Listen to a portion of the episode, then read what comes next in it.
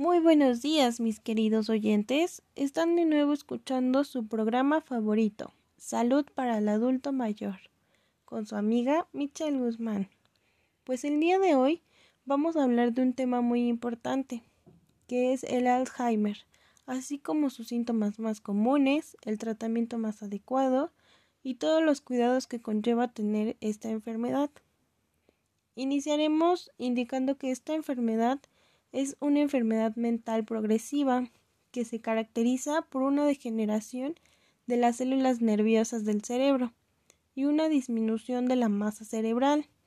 Las manifestaciones más básicas son la pérdida de memoria, la desorientación temporal y espacial, y el deterioro intelectual y personal.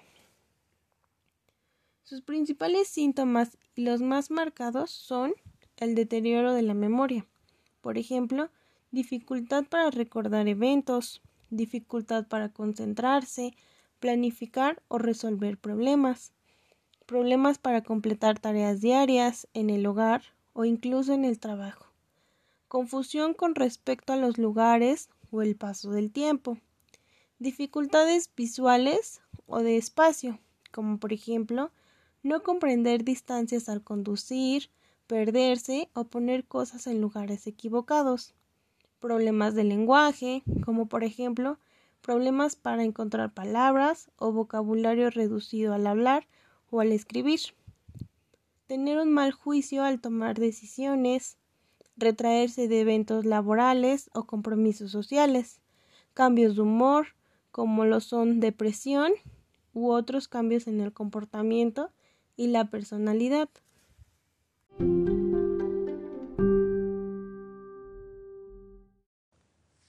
Bueno, en este podcast también haremos mención sobre el tratamiento que lleva una persona con Alzheimer. Haré mención que esta enfermedad aún no tiene cura, pero existen medicamentos y estrategias de control que pueden mejorar los síntomas temporalmente. Para comprender cómo actúan estos medicamentos, debemos entender la red de comunicación del cerebro. Las neuronas son las principales células que destruyen la enfermedad de Alzheimer. En el cerebro, nuestras neuronas se conectan y se comunican al hacer sinapsis, donde pequeñas explosiones de químicos llamados neurotransmisores trasladan información de una célula a otra. El Alzheimer altera este proceso y finalmente destruye la sinapsis y mata las neuronas, lo cual daña la red de comunicación del cerebro. Los medicamentos aprobados actualmente por la FDA son compatibles con este proceso de comunicación a través de dos mecanismos diferentes. En este caso, solo hablaremos de uno, que fue el que me pareció más importante, que se trata de la memantina. Este es un medicamento contra el Alzheimer, que es un antagonista del receptor de MNDA, que actúa regulando la actividad del glutamano, un importante neurotransmisor en el cerebro, involucrado en el aprendizaje y la memoria. La adhesión del glutamano a los síntomas de anclaje de la superficie celular llamados receptores de NMDA permiten que el calcio entre en la célula. Este proceso es importante para la señalización celular, así como para el aprendizaje y la memoria. En la enfermedad del Alzheimer, sin embargo, las células dañadas pueden liberar demasiado glutamano, lo que conduce a una sobreexposición cálcica crónica, que puede acelerar el daño celular. La memantina ayuda a evitar esta cadena destructiva de eventos al, al bloquear parcialmente los receptores de NMDA.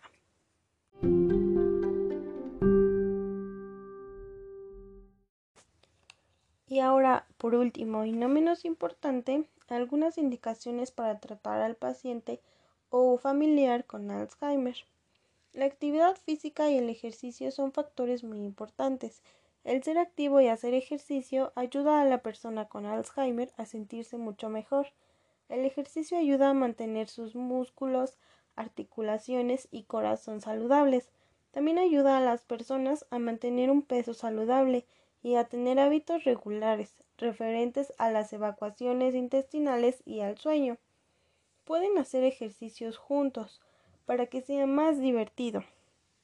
Lo ideal es que la persona con Alzheimer haga lo más que pueda por sí misma. Al mismo tiempo, usted necesita asegurar que la persona esté segura cuando está siendo activa. Estos que les mencionaré son algunos consejos para ayudar a la persona con Alzheimer a mantenerse un poco más activa. Caminar juntos todos los días. El ejercicio también es bueno para las personas que cuidan a sus familiares. Asegurarse que la persona con Alzheimer tenga un brazalete de identificación con su número de teléfono en caso de que la persona camine sola. Revisar la guía de televisión local para ver si hay algún programa por televisión diseñado para ayudar a los adultos mayores con el ejercicio. Cuando hagan ejercicio pongan música. Si eso les ayuda a la persona con Alzheimer, bailan al ritmo de la música si les es posible. También es importante asegurarse que la persona con Alzheimer se ponga ropa cómoda y zapatos que le calcen bien y que estén hechos para el ejercicio. Asegurarse que la persona tome agua después de cada ejercicio. Deben realizar sobre cuánta actividad puede hacer a la vez. Puede ser mejor hacer varios ejercicios pequeños y cortos. Algunas personas que tienen Alzheimer no pueden moverse muy bien, y este es otro problema que se vuelve más difícil a medida que la enfermedad empeora. Algunas de las posibles razones incluyen problemas de resistencia, falta de coordinación, pies o músculos adoloridos, enfermedades, depresión o desinterés en general. Aun cuando las personas tienen problemas para caminar, es posible que puedan hacer trabajos simples en el hogar, como lo son barrer o limpiar, usar una bicicleta estacionaria, usar balones de ejercicio de goma suave o globos para estirarse o para lanzarlos hacia atrás y hacia adelante. Usar bandas de estiramiento que usted puede comprar en tiendas de artículos deportivos. Asegurarse de seguir las instrucciones levantar pesas o artículos caseros como las tapas de sopa. También es muy importante la alimentación, ya que comer alimentos saludables ayuda a mantenernos sanos. La alimentación es muy importante para las personas con Alzheimer. Estos son algunos consejos para ayudarle a mantener una alimentación saludable. Cuando, vivimos con la persona que tiene Alzheimer, Comprar alimentos saludables como verduras, frutas y productos de granos integrales es muy importante. Nos debemos asegurar de comprar alimentos que les guste y que los pueda comer. También debemos comprar alimentos que sean fáciles de preparar, como ensaladas y comidas ya preparadas, y alimentos que vienen por porciones individuales. Si es posible, pedirle a una persona que prepare la comida. Cuando la persona con Alzheimer en etapa temprana vive sola, se pueden seguir los pasos anteriores.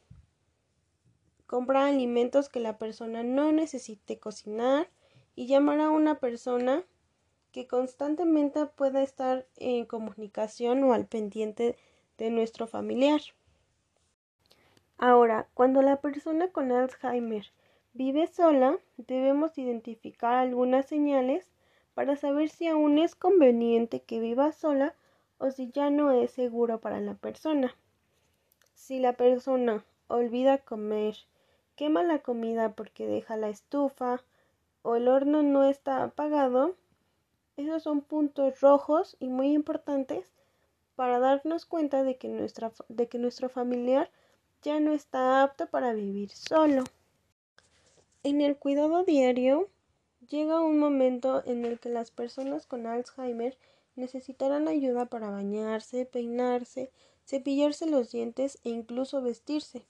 y es posible que las personas no quieran la ayuda con estas actividades, ya que son muy personales, y puede que los enfermos se sientan avergonzados de estar desnudos frente a las personas que los cuidan.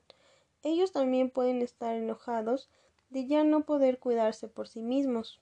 A continuación, les daré algunas sugerencias para el cuidado diario. A la hora del baño, una de las cosas más difíciles es ayudar a las personas a tomar un baño y es necesario mantener estos consejos de seguridad. 1. Nunca dejar a la persona confundida o delicada de salud sola en la bañera o ducha. 2. Siempre revisar la temperatura del agua antes de, que antes de que la persona entre a la bañera o ducha. 3. Utilizar una ducha de mano. 4. Utilizar un tapete de baño hecho de goma e instalar barras de seguridad en la bañera. También se puede utilizar una silla de ducha fuerte y estable. Otros consejos sobre el aseo es que si su familiar es mujer, ayudarla a maquillarse y si es necesario ayudarse a ponerse polvo, lápiz labial y si es hombre, se puede animar a que se afeite y se le ayuda si es necesario. Usar una, una afeitadora eléctrica por razones de seguridad. Llevar a la persona al, al barbero o salón de belleza. Algunos barberos y estilistas pueden venir hasta su domicilio. También es importante mantener las uñas de la persona limpias y cortas. A la hora de vestirse, es importante que la persona que les ayuda extienda la ropa en orden en que la persona se las debe poner. Un ejemplo, poner la ropa interior primero después los pantalones, luego la camisa y al final el suéter. Se le debe entregar a la persona una prenda a la vez y darle instrucciones sobre cómo vestirse paso a paso. También es importante comprarles ropa suelta y cómoda, evitar las fajas reductoras, medias con control elástico, medias de nylon a la altura de las rodillas, ligas zapatillas con tacones altos, calcetines ajustados y sostenes para las mujeres. Los sostenes deportivos son más cómodos y proveen buen soporte. Lo mejor es que usen calcetines de algodón cortos y ropa interior suelta hecha de algodón. Los pantalones de ejercicio y los pantalones cortos con cintura elástica son una muy buena opción. Estas son solo algunas indicaciones que podemos realizar si, si tenemos algún familiar cercano a nosotros que, que tenga la enfermedad. También es importante que sigamos estos pasos y que tengamos mucha paciencia a nuestro enfermo, ya que es muy difícil tanto para la persona con la enfermedad como para toda la familia. Espero que este corto podcast les haya ayudado a entender de lo que se trata la enfermedad del Alzheimer. Esto no es un juego y es algo muy importante para ayudar y apoyar a todas aquellas familias que tienen un ser amado con esta enfermedad.